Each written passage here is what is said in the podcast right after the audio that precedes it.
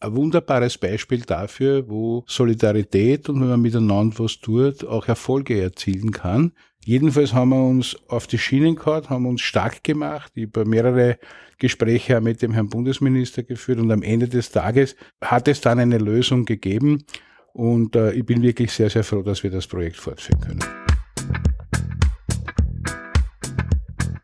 Nachgehört, vorgedacht. Ein ÖGB-Podcast. Das Jahresende ist fast erreicht. 2021 geht langsam zu Ende. Das neue Jahr steht in den Startlöchern. Bevor 2022 durchstartet, werfen wir aber noch einen Blick zurück und einen nach vorne. Welche Erfolge konnte die Gewerkschaft feiern? Was erwartet uns in den kommenden Monaten? Hallo und herzlich willkommen bei dieser Spezialfolge von Nachgehört Vorgedacht. Mein Name ist Peter Leinfellner aus der ÖGB Kommunikation.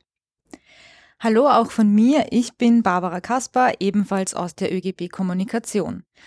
Und ja, wir haben es schon angesprochen, es ist die letzte Folge für heuer, insgesamt bereits die 40. Folge von Nachgehört vorgedacht. Und zu dieser Spezialfolge begrüßen wir den Präsidenten des österreichischen Gewerkschaftsbundes, Wolfgang Katzian. Danke, dass du dir Zeit genommen hast. Hallo. Wolfgang, Pandemiejahr Nummer zwei liegt nun schon fast hinter uns und auch dieses Jahr war wieder extrem herausfordernd für alle. Wenn du jetzt 2021 noch einmal Revue passieren lässt, worauf bist du denn persönlich stolz? Ich bin insgesamt natürlich sehr stolz, dass wir, denke ich, so über alles gesehen, trotz dieser Pandemie und trotz extrem schwierigen und volatilen Rahmenbedingungen insgesamt eine gute Gewerkschaftsarbeit gemacht haben, auch mit, mit vielen Dingen, die uns wirklich toll gelungen sind und wo wirklich sehr viele Arbeitnehmerinnen und Arbeitnehmer profitiert haben. Allen voran muss man natürlich die Kurzarbeit erwähnen, weil sie das wichtigste Instrument in der Pandemie war und ist, um zu verhindern, dass Menschen arbeitslos werden. Und man muss immer dazu sagen, wenn jemand arbeitslos wird, fällt er auf 55 Prozent Nettoersatzrate von seinem bisherigen Einkommen zurück. Wenn jemand nicht arbeitslos wird und in Kurzarbeit ist, verliert er zwar er oder sie auch ein bisschen was, aber hat ein Einkommen zwischen 80 und 90 Prozent. Und darum ist es so wichtig, dass wir die Kurzarbeit haben. Und darum ist es so wichtig, dass es uns auch 2021 gelungen ist, die Nettoersatzrate von 80, 85 oder 90 Prozent je nach Einkommen sicherzustellen. Das ist was, wo viele andere europäische Länder wirklich nur träumen können. Immer wenn man eine Sitzung äh, im Europäischen Gewerkschaftsbund haben, werden wir beklatscht und bejubelt, weil das niemand in der Art und Weise hat. Und ich bin wirklich sehr froh, dass wir das wieder durchgesetzt haben. Und ich kann mich auch gut erinnern an Verhandlungen und Gespräche, wo, man, wo gesagt wurde, ja, geh bitte, im Sommer brauchen wir das eh nicht mehr, weil da ist die Corona-Geschichte vorbei und, und, und. Und wir waren hartnäckig und haben darauf gedrängt, dass es weitergeht und gut war es weil äh, es eben mit Sommer nicht vorbei ist, wie wir wissen, äh, und weil auch noch andere Dinge auf uns zukommen und die Pandemie nicht vorbei ist und die Herausforderungen sehr groß sind. Auf was bin ich noch stolz? Wir haben den 500 Euro Corona-Bonus durchgesetzt für Ärzte und Pflegekräfte. Viel zu wenig Personen bekommen ihn. Das möchte ich ausdrücklich nochmal unterstreichen, aber es ist ein erster Schritt, der mehr ist als Applaus, weil es ist gut, dass man sich bedankt bei allen, die in der Gesundheit arbeiten. Die arbeiten am Limit, äh, haben Herausforderungen, die gewaltig sind und die freuen sich auch darüber, wenn ihnen Wohlwollen entgegengebracht wird und wenn man Dankschiss sagt. Aber am Ende des Tages müssen sie es auch im Geldbeutel spüren. Und darum ist es wichtig, dass wir den 500er gemacht haben. Es, wie gesagt, die Zielgruppe ist zu klein und der Betrag auf Dauer ist auch klar, da muss man noch was tun. Aber ein erster Schritt ist getan. Wir haben die Notstandshilfe ange angehoben. Wir haben die Sonderbetreuungszeit fortgesetzt. Nicht nur jetzt bis Jahresende, sondern darüber hinaus bis 31. März und sind damit auch gerüstet für mögliche Entwicklungen mit Omikron, die äh, gerade heftig diskutiert werden. Wir haben einen Bonus jetzt ausverhandelt für mehrfach und Langzeit von Kurzarbeit betroffenen Menschen, denn auch wenn man den Job behält und dann zwischen 80 und 90 Prozent Einkommen hat, verliert man trotzdem zwischen 10 und 20 Prozent. Und wenn das über einen längeren Zeitraum geht, soll sich jeder einmal überlegen, wie das ist, wenn man auf einmal ein Fünftel weniger Einkommen hat. Und darum haben wir gesagt, die müssen was kriegen, haben auch dort diesen Bonus durchgesetzt. Wir haben zwei Generalkollektivverträge abgeschlossen. Nach 40 Jahren zum ersten Mal Generalkollektivverträge wieder gemacht. Und, und auf das bin ich besonders stolz, wir haben heuer im Herbst in den Lohnrunden, die die Gewerkschaften geführt haben, richtig gute Kollektivvertragsabschlüsse gemacht. Deutlich über der Inflationsrate weil wir ja immer für den zurückliegenden Zeitraum verhandeln und viele sagen, naja, aber wir jetzt die Teuerung, ja, das ist natürlich richtig, der zurückliegende Zeitraum ist immer der, wo wir gesicherte Daten haben, da kann man sauber verhandeln und viele Gewerkschaften haben über das hinaus erfolgreich versucht, höhere Lohnabschlüsse durchzusetzen, damit das auch für die, die jetzt von der Teuerung aktuell betroffen sind, ganz besonders wirkt. Da ist uns einiges gelungen, auf das bin ich stolz und da sind wir mittendrin weil das Ende der Herbstlohnrunde ist der Beginn der Frühjahrslohnrunde. Wolfgang, eine ganze Riesenliste war das jetzt. Ich habe mir aber noch zwei. Ich hätte aber noch ein bisschen was gekauft. Ich habe auch noch was für dich. Ich habe mir noch zwei Dinge aufgeschrieben, die ich ja. unbedingt hier noch äh, kurz mit dir besprechen will. Ähm, das erste ist, da kann ich mich erinnern, das war im Sommer ein ganz großes Thema, das uns alle beschäftigt hat. Das war die muttersprachliche Beratung. Da geht es darum, es gibt eine Stelle im ÖGB, die wird vom Arbeitsministerium finanziert und da können sich Arbeitnehmerinnen hinwenden, die wenig oder kaum Deutsch oder gar kein Deutsch sprechen und werden dort beraten, falls im Job es Probleme gibt. So, diese Finanzierung hätte heuer abgedreht werden sollen, aber dann ist der ÖGB aufgestanden und hat gesagt, sicher nicht. Das war doch auch ein tolles Projekt, oder? Das war ein wunderbares Beispiel dafür, wo Solidarität und wenn man miteinander was tut, auch Erfolge erzielen kann ich weiß ja bis heute nicht so ganz genau, was die Beweggründe waren, dass man das Projekt antrat. Ich habe auch meine Vermutungen, denn in der Phase, wo die Diskussion begonnen hat, ob das weiterhin finanziert werden soll oder nicht, hat es halt gerade auch ein paar sehr interessante, auch öffentliche Verfahren gegeben bei einzelnen Unternehmen, wo Mitarbeiterinnen und Mitarbeiter die eben kein Deutsch kennen, bei uns waren und wo wir auch mit den Behörden dann intensiv zusammengearbeitet haben. Vielleicht hat das nicht allen in Grauen passt. Ich weiß es nicht. Ich will da auch keine Vermutungen äußern. Jedenfalls haben wir uns auf die Schienen gehabt, haben uns stark gemacht. Ich habe mehrere Gespräche mit dem Herrn Bundesminister geführt und am Ende des Tages äh, hat es dann eine Lösung gegeben. Und äh, ich bin wirklich sehr, sehr froh, dass wir das Projekt fortführen können. Eine Geschichte, die mir auch noch ganz äh, gut in Erinnerung ist, auch weil ich selbst davon betroffen bin und auch viele meiner äh, Kolleginnen, das Homeoffice-Gesetz. Vor zwei Jahren hätten wir uns alle nicht gedacht, dass wir äh, immer wieder im Homeoffice sitzen. Da ist ja auch was Tolles mit Hilfe des ÖGB gelungen. Absolut. Wir haben äh, zum ersten Mal ein Homeoffice-Gesetz überhaupt verhandelt. Das war deswegen auch notwendig, weil ja äh, am Beginn von Corona rumswumps viele äh, ganz schnell ins Homeoffice gegangen sind und äh, manche oder sehr viele Unternehmen sich eigentlich auch nicht viel drum pfiffen haben. Wie ist denn das jetzt mit dem erhöhten Strombedarf? Reicht das WLAN aus, was die Leute daheim haben, um dann auch die Videokonferenzen in der Qualität zu machen, wie sich das Unternehmen das wünscht? Wo mache ich denn überhaupt mein Homeoffice? Es hat ja nicht jeder ein Arbeitszimmer und wir haben ja auch Leute, die, ich weiß es nicht, in einer 55 Quadratmeter Wohnung äh, wohnen und können nicht sagen, ich verabschiede mich jetzt zum Hakeln in den Westflügel. Das wird irgendwie nicht funktionieren. Äh, und daher Geht haben wir gesagt, leider auch nicht. ja, genau. Daher haben wir gesetzliche Rahmenbedingungen geschaffen, wo es zum einen steuerliche Erleichterungen gibt, zum anderen festgeschrieben wird, dass Homeoffice eine Vereinbarungssache ist. Das heißt, es kann auch nicht einseitig ein Arbeitgeber einen Arbeitnehmer ins Homeoffice zwingen. Das geht nicht, das muss vereinbart sein. Warum war das so wichtig? Naja, weil wir eben nicht nur äh, Menschen haben, die ganz viel Platz und Raum haben und, und halt auch, auch Lebensbedingungen haben, wo es nicht geht, dass man im Homeoffice arbeitet und daher muss man äh, die Möglichkeit haben, das zu vereinbaren und was da auch drin ist, da haben wir alle gesagt, ah, wieso, wieso Teilzeichen so ins Detail verlieren? Wir haben gesagt, so eine Vereinbarung muss natürlich auch wieder aufgelöst werden können, wenn die Rahmenbedingungen nicht mehr, mehr passen. Also ich kann mich gut erinnern, das waren unmögliche Diskussionen. Das Wichtige ist, wir haben ja vereinbart, dass wir nach Ablauf dieses Jahres mit einem Evaluierungsprozess beginnen. Also einer der Schwerpunkte im nächsten Jahr wird auch, wir schauen uns an, was von dem Zeug hat gut funktioniert, was hat nicht gut funktioniert haben die Arbeitnehmerinnen und Arbeitnehmer die Dinge, die möglich sind, in Anspruch genommen? Müssen wir da was nachjustieren? Müssen wir es erleichtern? Muss man was verbessern? Und sind Themenbereiche aufgetreten, die wir übersehen haben, vergessen haben, oder einfach die nicht dazugekommen sind, weil sie damals nicht am Tisch war. All das werden wir im nächsten Jahr evaluieren. Das sind natürlich alles tolle Erfolge, auf die wir alle gerne auch zurückblicken. Aber jetzt eine andere Frage. Was hätte denn, wenn man jetzt zurückblickt, vielleicht auch besser laufen können? Oder anders gefragt, gibt es vielleicht irgendwas, was dich so richtig wütend gemacht hat?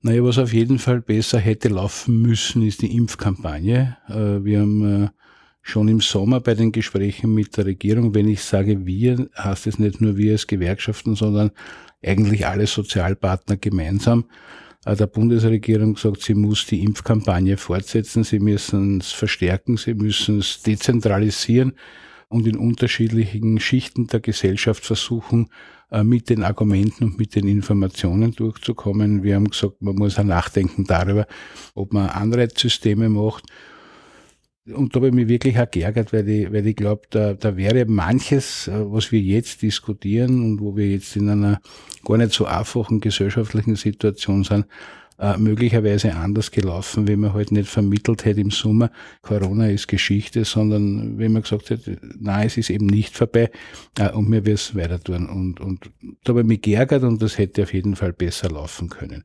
Und das andere, was mir jetzt seit eineinhalb Jahren schon magert, ist, dass wir so viel tun, das Corona dominiert ist, weil wir ja da auch wie im Hamsterrad sind und immer schauen müssen, dass wir da an den Rahmenbedingungen stricken und viele andere wichtige Themen, die es gibt, die uns unter den Nägeln brennen, die großen Transformationsprozesse, Digitalisierung, das ganze Klimathema und alles, was damit im Zusammenhang steht und, und, und Qualifizierungen, Umschulungen, die Folgen einer älter werdenden Gesellschaft, Pflege, alles, was da dran das kommt alles zu kurz, das tritt alles in den Hintergrund und ich glaube, da braucht es aber ganz, ganz dringend entsprechende Initiativen. Zum Ausblick kommen wir gleich auf 2022, aber bei einem Thema, da merke ich schon, das bewegt dich sehr. Ich muss es noch einmal ansprechen, will es auch, weil es äh, ein Thema ist, an dem man nicht vorbeikommt aktuell. Die Impfpflicht. Ab Februar soll sie kommen. Jetzt weiß ich, in anderen Staaten, beziehungsweise wir alle wissen, da läuft das Impfen besser. Spanien, Portugal, die haben sehr hohe Impfraten. Hätte man in Österreich auch eine Pflicht verhindern können? Wenn ja, wie?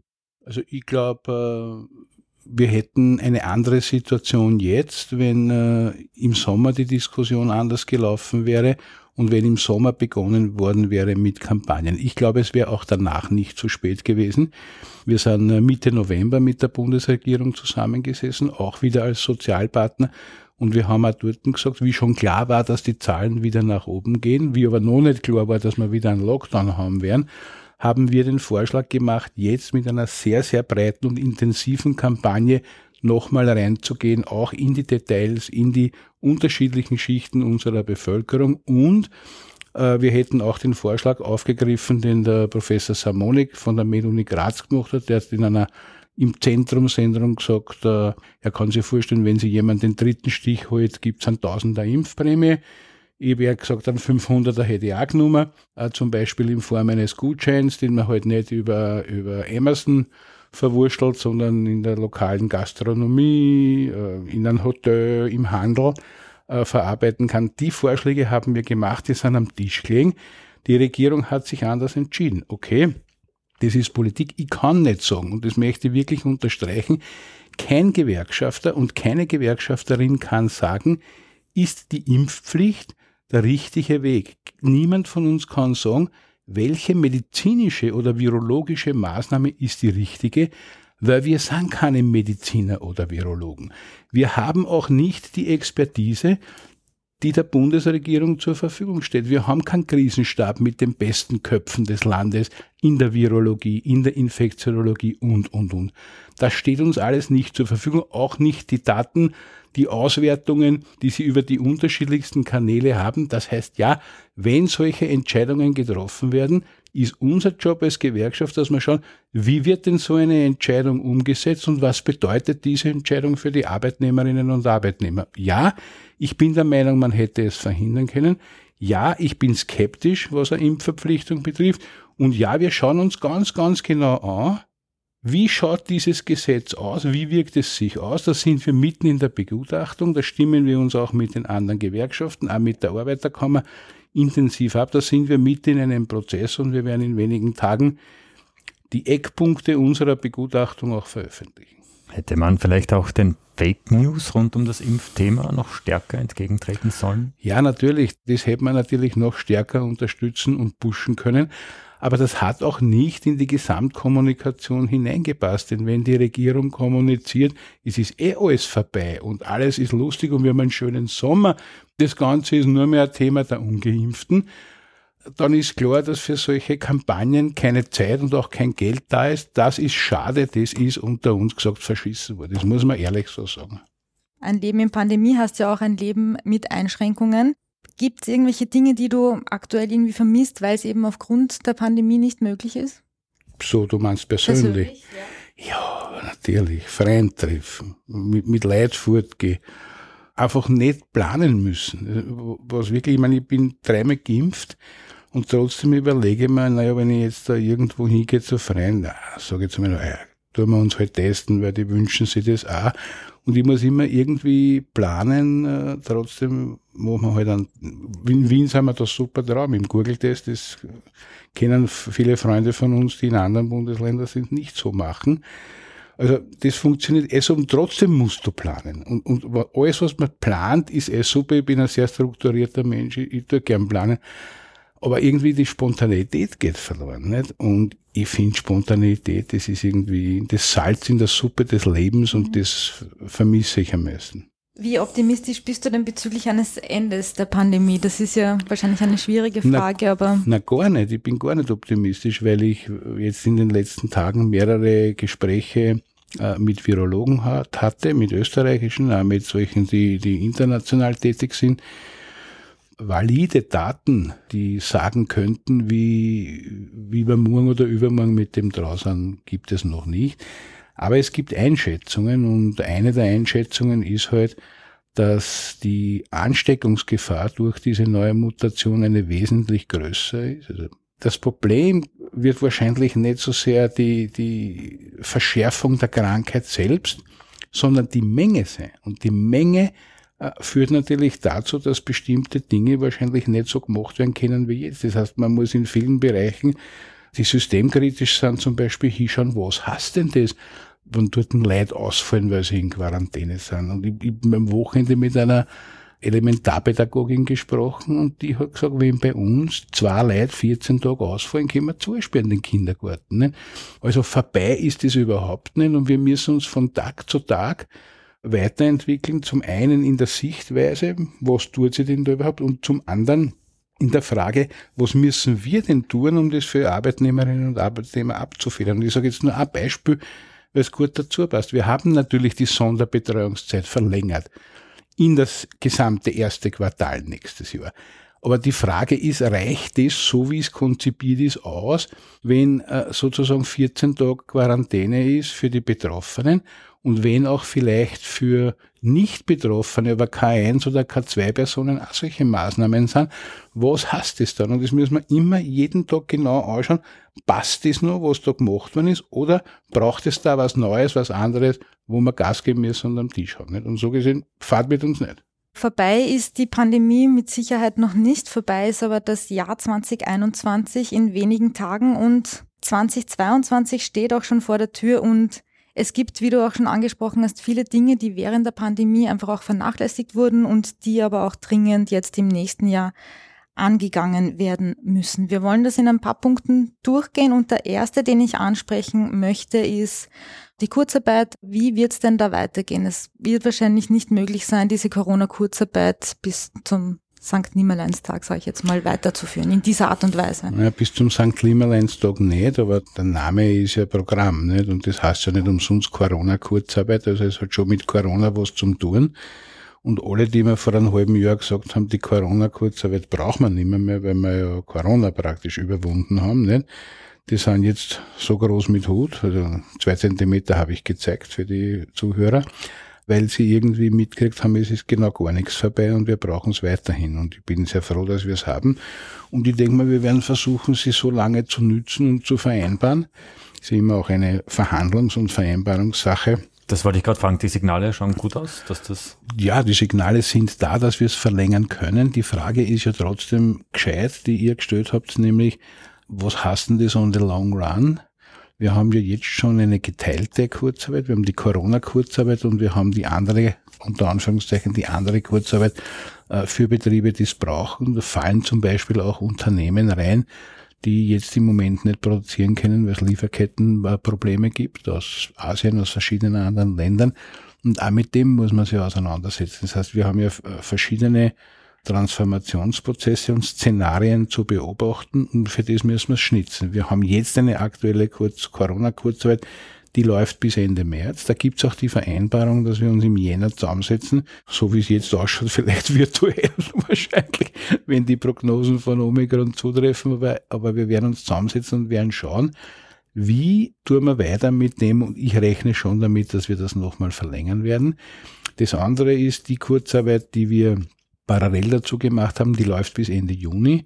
Äh, da haben wir noch ein bisschen Zeit, aber auch da beginnen wir ähm, wahrscheinlich im März mit äh, der Evaluierung und mit der Frage, wie tut man da insgesamt weiter? Das Thema Arbeitslosigkeit beherrscht uns quasi auch seit Beginn der Pandemie in einer außergewöhnlichen Form und ähm, das Thema Arbeitslosenversicherung neu steht ja jetzt auch schon seit ein paar Monaten immer wieder in der öffentlichen Diskussion. Gibt es da rote Linien? Absolut. Wir haben die auch im, es hat ein erstes Zusammentreffen gegeben, der Sozialpartner mit dem äh, Arbeitsminister Kocher. Wir haben gesagt, äh, mit uns kann man über alles diskutieren, was äh, die Situation arbeitsloser Menschen verbessert. Das wollen wir auch. Wir haben während der ganzen Pandemie gesagt, 55 Prozent Nettoersatzrate ist ein Witz. Wir, wir müssen unbedingt 70 Prozent erreichen, dass äh, die Leute auch leben können und nicht abgleiten in die Armut. Wir haben ganz neue Studien in diesem Jahr gemacht, wo deutlich wurde, dass die Arbeitslosigkeit, wenn sie sich äh, verfestigt, ein Schritt in die Armut ist. Und das wollen wir unbedingt vermeiden. Ja, und dann gibt's Wünsche, die in Richtung degressives Modell gehen. Das würde bedeuten, dass man am Beginn der Arbeitslosigkeit eine höhere Nettoersatzrate hat und im Verlauf der Arbeitslosigkeit die dann absinkt. Da hat es auch einige gegeben, die gemeint haben, naja, das kann ja dann auch unter 55 Prozent äh, absinken. Und das ist aber eine rote Linie, die wir bei diesem Gespräch auch definiert haben. Das heißt, mit uns kann man schon über degressive Modelle reden. Aber ein Absinken unter 55 Prozent, das wird es mit uns sicherlich nicht geben. Fachkräftemangel ist auch ein Thema, das quasi in Endlosschleife läuft. Welche Vorschläge gibt es da vom ÖGB? Erstens einmal bin ich gegen einen Wanderzirkus, das sage ich auch, weil ich möchte nicht 15-Jährige entwurzeln äh, und irgendwo hinschicken, weil es halt dort gerade zufällig einen Job gibt. Und äh, wenn es gute Angebote gibt und gute Rahmenbedingungen, why not? Also kann man das ja, kann man das ja jederzeit tun, aber die, der Fachkräftemangel hat ja auch andere Ursachen. Die eine Ursache ist sicher, dass viele Unternehmen, die früher Lehrlinge ausgebildet haben, keine Lehrlinge ausbilden. Die schreien oft jetzt am lautesten äh, Fachkräftemangel äh, und machen da nichts oder viel zu wenig. Und das andere ist, dass man halt auch schauen muss, dass die Lehre an sich, äh, dass da weiter daran gearbeitet wird, dass sie attraktiver wird. Und attraktiv wird es dann, wenn die Leute in der Ausbildung nicht ausbildungsfremde Arbeiten machen, sondern wirklich was für einen Beruf lernen. Und ich bin der Meinung, wir müssen auch die Lehrlingsausbildung dahingehend reformieren und adaptieren, dass wir ein breites Basiswissen trotzdem vermittelt und äh, die Spezialisierung dann nicht dazu führt, wenn dieser spezialisierte Beruf, den man gelernt hat, vielleicht in Zukunft nicht mehr existiert oder sich dramatisch verändert, dass die Leute dann vor dem Nichts stehen und bei Null wieder anfangen. Ich kann mir auch vorstellen, dass man nach einer abgeschlossenen Lehre im Sinne eines lebenslangen Lernens nach zehn Jahren in irgendeiner Form eine organisierte und bezahlte Schleife dreht, um sich auf den neuesten Stand zu bringen oder, oder, oder. Also da gibt es viele Ideen, die herumschwirren, das weiterzuentwickeln. Da hätte ich ganz viel Lust und da hätte ich auch viel Energie dafür, an dem zu arbeiten und das sollte man unbedingt tun. Ich glaube, ein Bereich, der auch äh, viel Energie braucht, das hat er schon vor der Corona-Krise gebraucht, ist die Pflege. Corona hat uns gezeigt, wie wichtig dieser Bereich ist. Ähm, wofür wird sich da der ÖGB 2022 stark machen? Vor allem einmal, dass was weitergeht und dass nicht immer nur geredet wird. Jeder, mit dem man spricht, sagt, naja, eine der wichtigsten Herausforderungen ist die Pflege, da müssen wir unbedingt was tun. Super, was? Äh, ja, es fehlen 70.000 Pflegekräfte, wenn wir alles zusammenrechnen, wahrscheinlich 100.000 in den nächsten Jahren. Okay. Äh, was ist die Antwort? Na, wir müssen mehr ausbilden. Nicht? Und das ist unserer Meinung nach zu kurz gegriffen. Wir, wir, müssen natürlich alles tun, damit mehr Menschen die Ausbildung haben. Weil Pflegeausbildung ist ja nicht was, wo du sagst, schmeckst mir Herzl in zwei Wochen ist das erledigt, sondern das dauert äh, zwei Jahre, wenn das eine fundierte Ausbildung sein soll wenn das jemand machen soll, der arbeitslos ist, muss der auch leben können in den zwei Jahren. Das heißt, ich komme mit 55 Prozent Nettoersatzrate, werde ich nicht zwei Jahre Ausbildung machen können. Das heißt, da muss man was drauflegen, wenn der Mensch dann später im Pflegeberuf tätig ist. Und so gibt es viele Beispiele, wo wir äh, im Hinblick auf die Ausbildung was tun können. Aber ein Problem, das wir haben, ist ja, dass viele Arbeitnehmerinnen und Arbeitnehmer in der Pflege den Arbeitsplatz nach einer gewissen Zeit wieder verlassen, weil der Druck ein enormer ist. Und der Druck ergibt sich vor allem daraus, dass es einen Personalmangel gibt. Es gibt dort einfach zu wenig Leid. Und wenn man haben will, dass sich die Situation der Pflege nachhaltig verbessert, dann muss man am Tisch legen, ein Geld, und zwar ordentlich viel Geld, um das auch zu finanzieren, die Ausbildung zu finanzieren und auch ausreichend Personal zu finanzieren, damit die Leute nicht ich am Wochenende mit einer Pflegerin geredet, die hat nächste Woche zwei äh, Tag- und Nachtschichten hintereinander, also zwei Doppeldienste hintereinander. Ja. Die sagt, ja, ich mag's eh gern, aber ich halte es auf die Dauer nicht aus. Die ist 48 und die gespielt, dass sie das nicht ihr ganzes Leben machen kann. Und so gibt's viele, die sie dann irgendwann schleichen und sagen, ich kann nicht mehr. Ja, die machen aber den Beruf irrsinnig gern, die brennen, die haben so ein Höfer-Syndrom, du, du hast das Gefühl, wenn du mit denen redest, du schaust denen ins Herz eine. So engagiert sind die Leute nicht. Und das, das kann man doch nicht einfach gelassen. Und daher muss man an diesen Rahmenbedingungen arbeiten, an der Finanzierung arbeiten ja, und da werden wir auch wieder über Erbschaftssteuern und über Vermögensteuern diskutieren müssen. Es kann ja nicht sein, dass auf der einen Seite zu wenig Geld da ist für die Pflege. Die kriegen zwar einen Klassenapplaus, aber sonst, äh, sonst ist noch keine Möglichkeit für die Gestaltung da. Und auf der anderen Seite wird das eine Prozent der Allerreichsten immer reicher, kriegt immer mehr. Äh, und diese äh, Missverhältnisse nehmen zu das geht nicht und die Diskussion werden wir führen. Ich würde gerne beim Thema Geld noch ganz kurz bleiben und zwar ähm, die Inflation ist derzeit eine große Herausforderung. Energie, Wohnen, Treibstoffe, alles wird teurer. Das spüren sehr, sehr viele Menschen. Was bedeutet das jetzt für die Arbeitnehmerinnen? Für die Arbeitnehmerinnen und Arbeitnehmer bedeutet eine höhere Inflation immer, dass das teurer wird und dass wir dann versuchen müssen, bei den darauffolgenden Lohnverhandlungen die Inflation in Form von Lohnerhöhungen, von kollektivvertraglichen Lohnerhöhungen zurückzuholen. Und, weil wir wollen ja nicht nur die Inflation ausgleichen, wir wollen uns ja an der Produktivitätssteigerung auch was holen, Abschlüsse zu machen, die darüber liegen.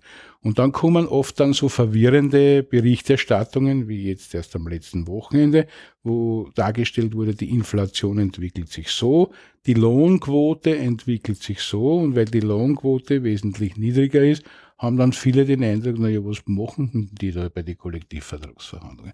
Und da muss man einmal versuchen zu erklären, dass die Lohnquote ein anderer Begriff ist und nicht die kollektivvertragliche Lohnerhöhung ist. Denn die kollektivvertragliche Lohnerhöhung, wenn die zum Beispiel 3,5 Prozent ist und die zugrunde liegende Inflationsrate ist 2,6 Prozent, dann liegt der Abschluss deutlich drüber und die Leute kriegen mehr, als was äh, die Inflation bedeutet hätte. Die Lohnquote berücksichtigt ja nicht die Lohnabschlüsse, sondern wie viel Leute tatsächlich verdienen und das hängt vielfach auch davon ab, wie die beschäftigt sind, zum Beispiel in Teilzeitarbeit oder in irgendeiner anderen Form in einem prekären Dienstverhältnis. Und das hat natürlich die Lohnquote dann gewaltig nach unten, ist aber getrennt zu sehen von der Inflation. Das muss man stärker, äh, besser erklären. Das ist auch ganz schwierig zu verstehen.